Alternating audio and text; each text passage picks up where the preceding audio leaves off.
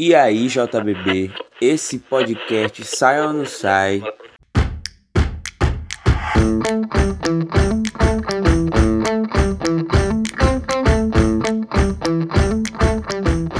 Salve, salve, Juventude Batista! Meu nome é Luísa e eu estou aqui acompanhada, e diga-se de passagem, muito bem acompanhada, com o meu amigo Gregório e a minha amiga Daça. Diga um oi pro pessoal, gente. Oi, galera. Ei, Lu. Oi, Greg. Tudo bom? E aí, galera? Oi, Luísa. Oi, Adassa. E aí, como é que vocês estão, gente?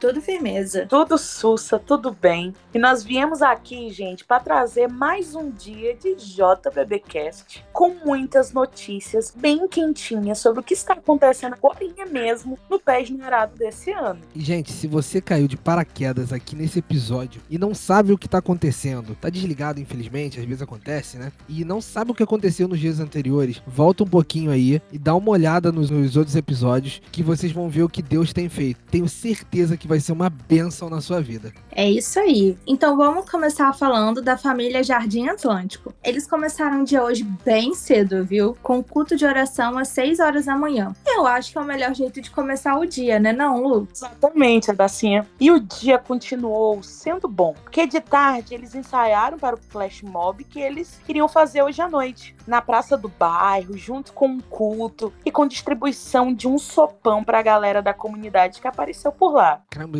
já tô ansioso pra saber como foi esse resultado desse culto, gente. Deve ter sido uma benção. Gente, e vocês lembram que ontem tivemos três famílias que fizeram atividade com as crianças? Sim, sim. Então, hoje foi o dia de mais duas famílias cuidarem das crianças e falarem do amor de Deus para elas. A primeira delas, gente, foi a família da Divina Pastora. Eles foram até um povoado chamado Maniçoba. Eles chamaram as crianças de manhã e de tarde já começaram a atividade, que incluiu brinde, pipoca. Eles estavam realmente entusiasmados nesse trabalho, né, gente? E o mais legal, vocês não sabem, foram 100 crianças atendidas.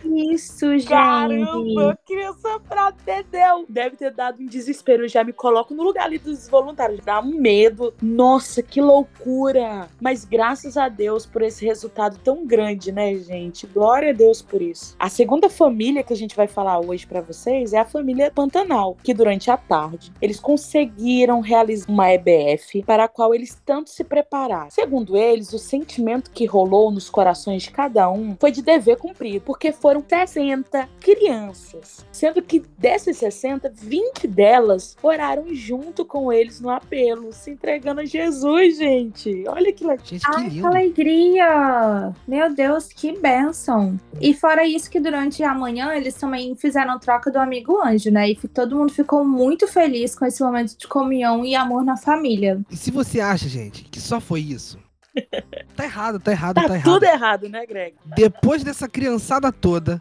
eles ainda fizeram um cineminha. Mais uma família, gente, que me deixa na vontade. Um cineminha dessa vez com os adolescentes. Pra passar o episódio de The Chosen. Também, gente, olha só. The Chosen aí aparecendo em mais uma família, né? Que me deixou na vontade, pô. Mais uma família. Queria estar lá. Ô, minha gente. Super te entendemos. Se teve uma pipoquinha, então. Super te entendemos, meu amigo. Um dia muito cheio para Pantanal e com certeza muito abençoador também, né? Isso é verdade. E falando em abençoador, agora vamos falar do testemunho que recebemos da família Coroa do Meio. Um testemunho muito lindo e muito impactante de um menino que participou da programação de crianças que eles fizeram e voltou no culto de noite dizendo que queria que Deus morasse no coração dele. Ai, meu Deus, que coisa mais fofa! Eles contaram também que eles separaram amanhã para ter um momento de devocional em família. E eles ficaram muito felizes porque a leitura que a mãe da família fez de um texto que foi mandado para eles foi muito tocante. Depois disso, eles se dividiram em dois grupos que ficaram fazendo os preparativos para os próximos dias da viagem. E depois de umas visitas aos irmãos da igreja para atender as necessidades que eles tinham, eles voltaram pra orla, gente, e fizeram mais um momento de louvor e palavra por lá, ao ar livre, né, gente? Já tradição já, um ar livrezinho. E também eles montaram um varal de recados ali, com mensagens de amor e esperança para as pessoas que quisessem pegar um. Era só chegar e pegar, gente. É maravilhoso.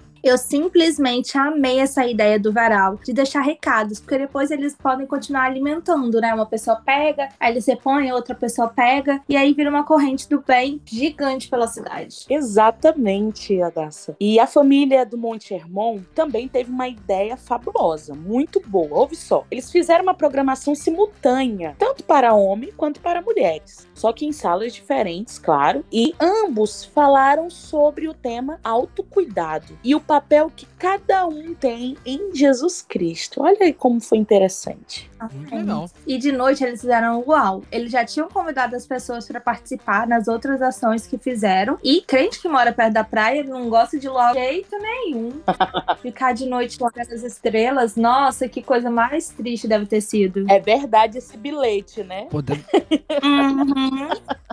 Pô, deve ter sido maravilhoso, gente. Pô, aqui no Rio de Janeiro tá um calor. Nossa, aqui no Espírito Santo Vamos também. fazer um lau na praia seria ótimo. Maravilhoso. Gente, e agora vamos para a última família de hoje, que é a de Laranjeiras. Falando do dia deles, ontem eles tiveram um encontro com jovens da igreja com direito a muitos lanches. Sério, eles foram em três lugares diferentes pra comer, gente. Poxa, queria ter participado desse rolê, gente. Eles falaram também que de manhã tiveram o privilégio de fazer a devocional deles em família em um lugar lindo, lindo, lindo, lindo, que simplesmente tinha a vista da cidade de Laranjeira toda e parte de Aracaju também. Que coisa maravilhosa. Uhum.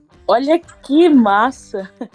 E além disso, de noite, eles fizeram um culto na praça principal da cidade. E, sabe, eles estão com aquela ansiedade boa pra saber o que Deus está fazendo por meio da vida deles. É muito bom isso, né? Eles também trouxeram no relato que uma criança os procurou durante todo esse trabalho desenvolvido e revelou pra eles que ela não se sentia amada pela mãe e que seu irmão mais novo, que tinha câncer, apanhava do padrasto. Gente, que tristeza. É sério, é um relato complicado. Eles pedem oração pra gente, né? Mãe da família Laranjeiras, pessoal, que foi quem conversou com esta mãe, conseguiu orar por ela no momento, no mesmo momento. Mas é de grande importância que a gente também lembre de orar por essa criança, como por toda essa família e por toda essa equipe que tem esse acesso. Encontraram oportunidade de ouvir essa criança e também a sua mãe. Nossa, que testemunho lindo. Imagina ter tanta certeza que Deus vai agir que você só quer saber como que ele vai fazer isso. É lindo mesmo, é lindo É. mesmo. E eles podem ter certeza, porque sabem que Deus ouve as nossas orações. Eles têm orado muito por lá e nós orado muito por aqui. Isso é verdade. É verdade. Com certeza. E hoje, infelizmente, nós ficamos por aqui, mas não precisa chorar, porque amanhã tem mais JBB Cast e mais novidades maravilhosas dessa viagem que tem sido incrível. E só pra lembrar você aí, não